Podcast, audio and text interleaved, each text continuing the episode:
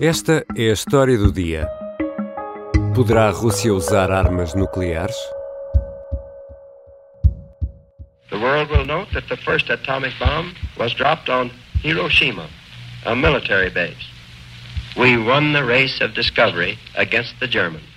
Harry Truman, o presidente dos Estados Unidos, justificava assim o uso de uma bomba nuclear a 6 de agosto de 1945 em Hiroshima.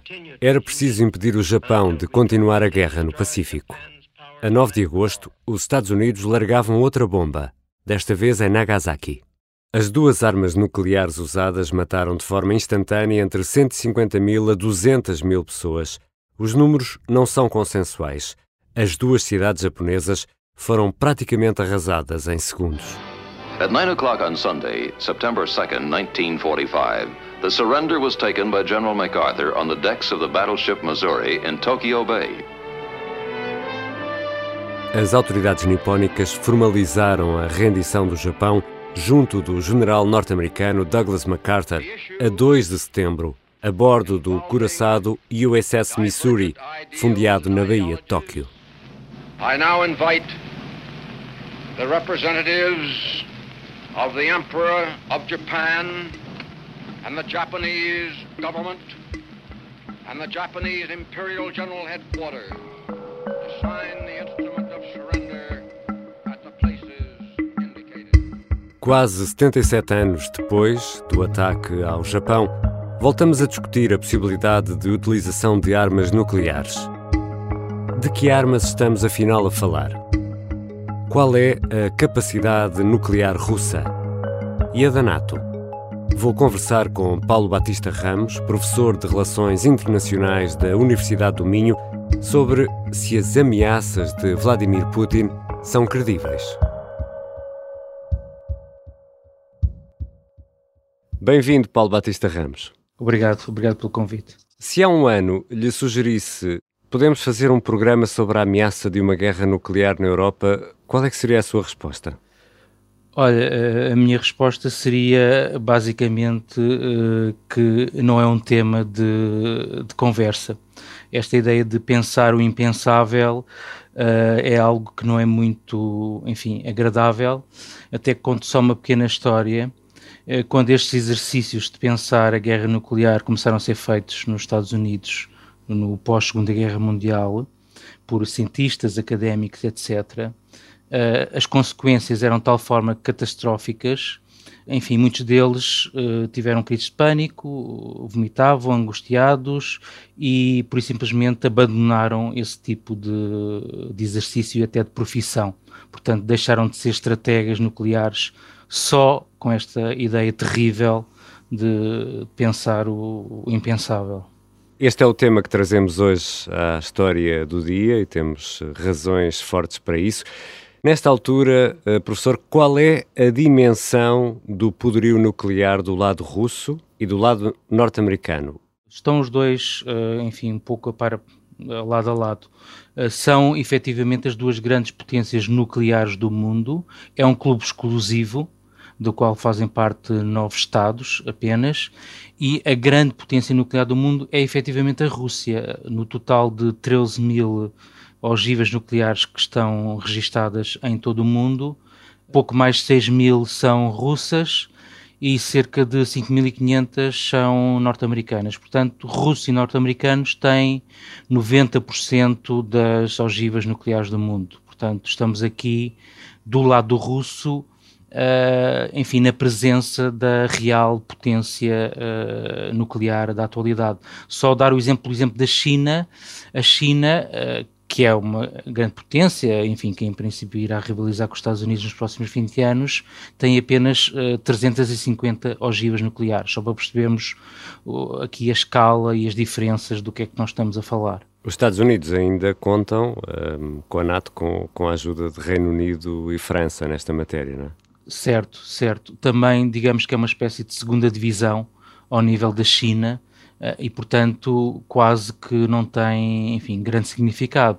Ambos têm ogivas na casa das 200 e tal ogivas nucleares. Portanto, aqui a questão central é mesmo, é mesmo regressarmos à Guerra Fria. Portanto, é a questão bipolar Rússia, uh, Estados Unidos. A Little Boy foi lançada em Hiroshima, a Fat Man em uh, Nagasaki. Foi assim que foram batizadas uh, as bombas pelos norte-americanos. Hoje, o armamento nuclear é muito diferente dessas bombas que foram lançadas em 45 no Japão. Sim, é diferente e, acima de tudo, é muito mais poderoso. Qual mais? Uh, muito mais que, enfim, depende do tamanho da ogiva, depende, há vários tipos e há várias escalas, digamos assim, uh, mas hoje uma guerra nuclear e podendo-se utilizar parte destas 13 mil ogivas, ou pelo menos as, aquelas as 12 mil que estão concentradas nas mãos dos Estados Unidos e da, e da Rússia, nem todas estão operacionais, portanto, por isto aqui há vários níveis, teríamos também entrar aqui em detalhes para explicar, algumas estão já para ser desmanteladas, portanto, isto nem tudo, isto é o que está registado em termos de armamento nuclear, uh, mas nem todas estão operacionais. De qualquer das formas, isto levaria uh, à destruição, um ataque sobre os Estados Unidos ou um ataque sobre a Rússia, de dezenas de cidades desses países e de milhões e milhões de mortos. Portanto, é algo difícil até de imaginar. Seguindo essa lógica das escalas, podemos dizer que há um armamento nuclear pesado e outro ligeiro? Sim, uh, costuma-se chamar ao pesado uh, estratégico e ao ligeiro tático. Ao fim e ao cabo, a ideia é dizer que há uma, embora também seja muito difícil conceptualizar e fazer as definições, mas que há um armamento que mais uh, de uso limitado, com não tanta potência e que podem ser utilizados meios de transporte e de utilização dessas ogivas, porque as ogivas por si só uh, não, não servem para nada, portanto têm que ser transportadas ou em bombardeiros, uh, ou em submarinos, ou em mísseis, e portanto quando falamos de armas ou de nucleares limitadas, são armas com menos potência e que serão transportadas por meios de curto alcance, portanto, cujo alcance geográfico serão curtas distâncias de algumas centenas de quilómetros, eh, não chega sequer aos mil, ou por volta dos mil quilómetros. Portanto, é essa a ideia de armas nucleares táticas, portanto, de uso limitado. E, e são usadas eh, consoante o efeito que se quer, é isso? A ideia será essa, nunca foram usadas, não é? Eh, desde do Japão, uh, nunca mais ninguém se atreveu uh, a usar armas nucleares, precisamente por causa do efeito uh, devastador que elas têm. Desde então, as armas nucleares têm sido sempre usadas como armas psicológicas. Ainda esta semana, o Papa Francisco, sem falar na guerra da Ucrânia, falava do nuclear. Dall'altra parte la nostra fantasia appare sempre più concentrata sulla rappresentazione di una catastrofe finale che ci estinguerà. Quello che succede con un'eventuale guerra atomica, no? Paulo Batista Ramos falava na dimensão psicológica, mas também já falou no grau de destruição e nas escalas que há para estas armas. Qual é a escala para classificar a dimensão da destruição? Essa escala existe? Não existe uma escala, mas existem vários uh, cenários, uh, todos eles aterradores. Uh, acho que já toda a gente ouviu falar do inverno nuclear, não é? No limite, uma guerra nuclear pode conduzir não só à destruição física de, de, cidades inteiras, a milhões de vítimas, milhões de mortes, mas também podem eh, provocar uma profunda alteração climática no planeta. Eh, criar uma cortina, por exemplo, de, de fumo eh, que não permitisse o sol eh, chegar à Terra e, portanto, ou entrar. Uh, contaminar os oceanos e, portanto, haver aqui uma alteração climática profunda uh, no planeta Terra. E outra, outro problema das armas nucleares é que estas, uh, os danos, uh, os impactos nunca são de curto prazo. Portanto, são sempre impactos de médio e longo prazo, décadas ou séculos. Basta pensarmos o day after de Chernobyl ou de Fukushima, não é? Que foram acidentes nucleares limitados e o que é que se está a passar nessas regiões uh, no que diz respeito à atividade humana e à, à, intervenção do homem, que basicamente é nada. Portanto, porque é, é efetivamente uma política total de terra queimada e essas zonas ficam inabitáveis. I have directed that the following initial steps be taken immediately. First, to halt this offensive buildup, a strict quarantine on all offensive military equipment under shipment to Cuba is being initiated.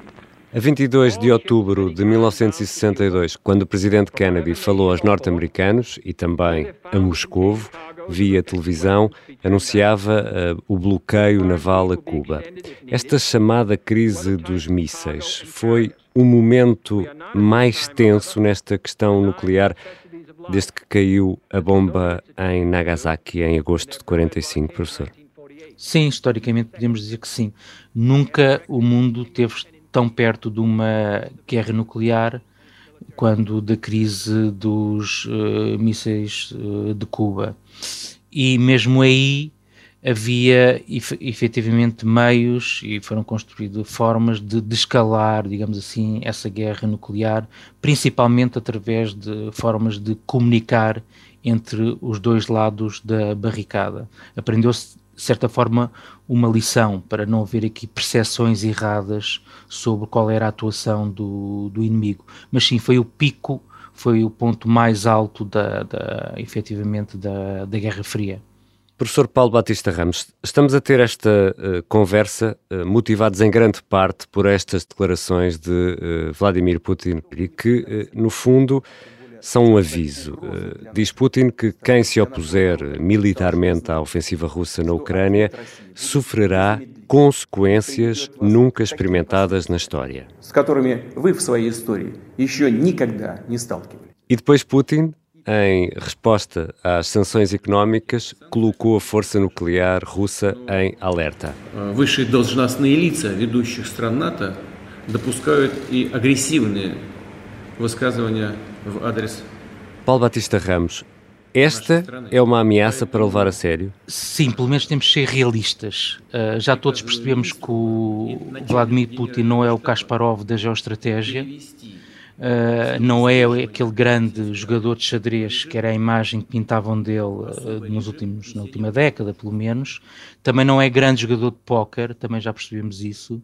Uh, e ao fazer essa ameaça nuclear, parece mais um jogador de, de sueca, portanto, está já a mostrar os trunfos logo no início do, do jogo.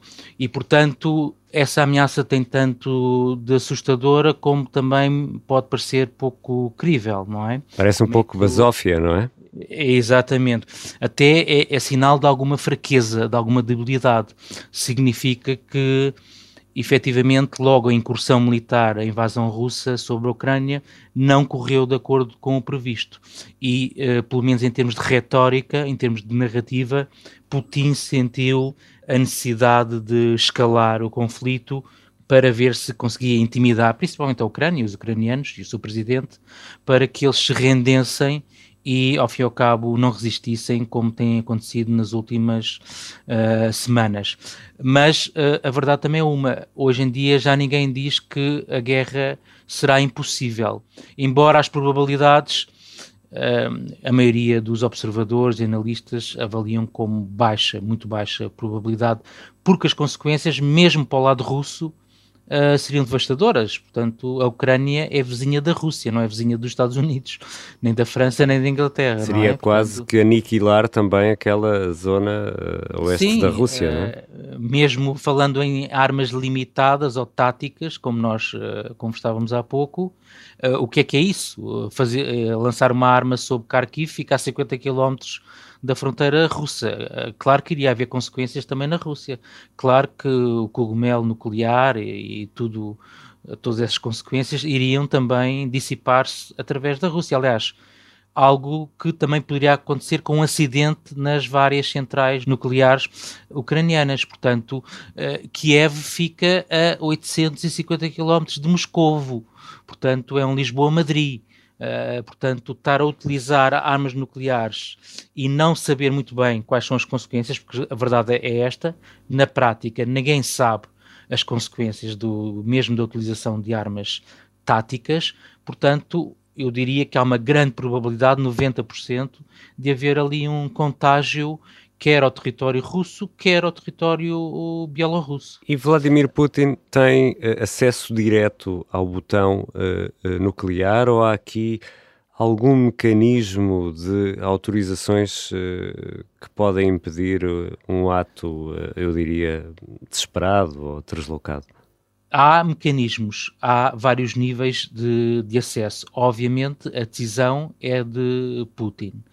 Mas eu também diria que neste momento toda a gente que está à volta de Putin, ou calculo eu, imagino, muito poucas pessoas que conversam com Putin, estão em perfeita sintonia. Portanto, eu não diria que o lançamento de uma eventual arma nuclear tivesse a ver com essa cadeia de comando e alguma interrupção nessa cadeia de comando. Eu continuo a, a pensar que Putin é um ator racional. Uh, não irracional como também agora está a ser uh, caracterizado por muita gente, mas sim é um ator racional e sabe das consequências que, que advém para si próprio e para a Rússia uh, de uh, as retaliações que a Rússia seria alvo do lançamento de uma arma uh, nuclear, de uma arma nuclear com algum impacto. Отличить истинных патриотов от подонков и предателей и просто выплюнет их, как случайно залетевшую в рот мушку, выплюнет на панель. Aliás, nós vimos agora há poucos dias também ele uh, a fazer uma ameaça interna, não é? Dizer que é preciso purificar a Rússia, ou uma autopurificação da Rússia. Portanto, ele está preocupado, uh, começa a ficar também preocupado com os dissidentes internos, quer entre os militares, quer entre os oligarcas, e portanto já está a prometer purgas, ou já está a fazê-las, purgas internas entre não só entre a população como entre essa elite nacional. Portanto, isso penso que são sinais que uh, para já acho que ainda não está no domínio dos planos militares uh, Putin utilizar uh, armas nucleares. E há outra coisa, de acordo com o desempenho militar que as forças militares russas estão a ter no terreno, não augura nada de bom para a própria Rússia a utilização de armas nucleares, porque se estas são as melhores forças militares russas, obviamente convencionais, não nucleares, que estão no terreno e estão a ter este desempenho que é reconhecido por todos como bastante fraco, isto fez-me logo lembrar os mísseis escudo do Saddam Hussein eh, na Primeira Guerra do Golfo. Portanto, não sei até que ponto, se o Putin carregasse no botão, uh, depois uh, o míssil ou o ogiva não iria cair na sua própria cabeça. Portanto, há aqui muita incerteza já também quanto às reais capacidades militares.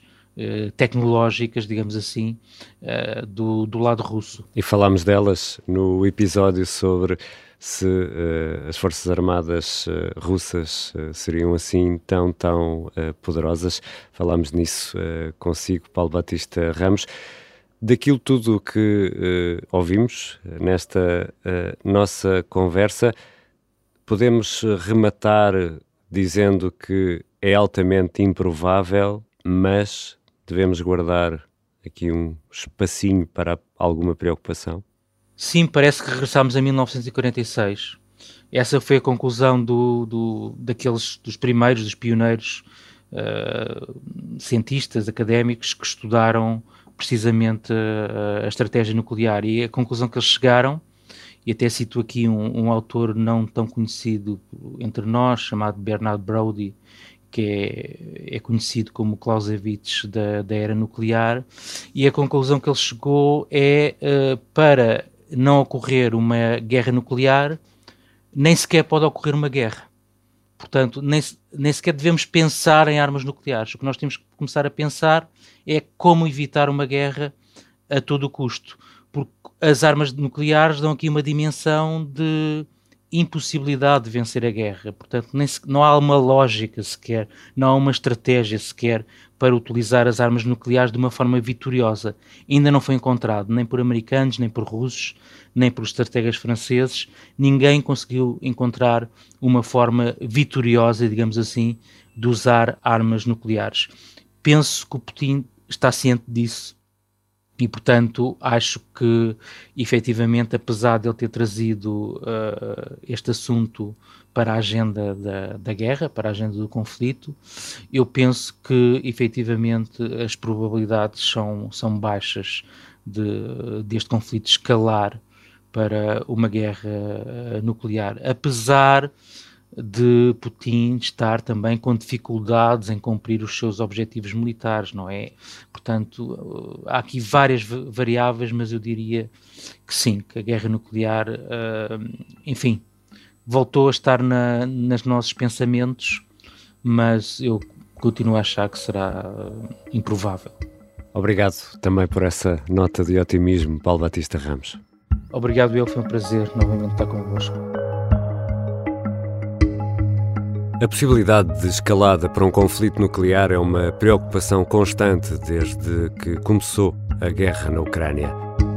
É uma guerra que continuamos a acompanhar ao minuto, tanto no jornal como na Rádio Observador. Esta foi a história do dia.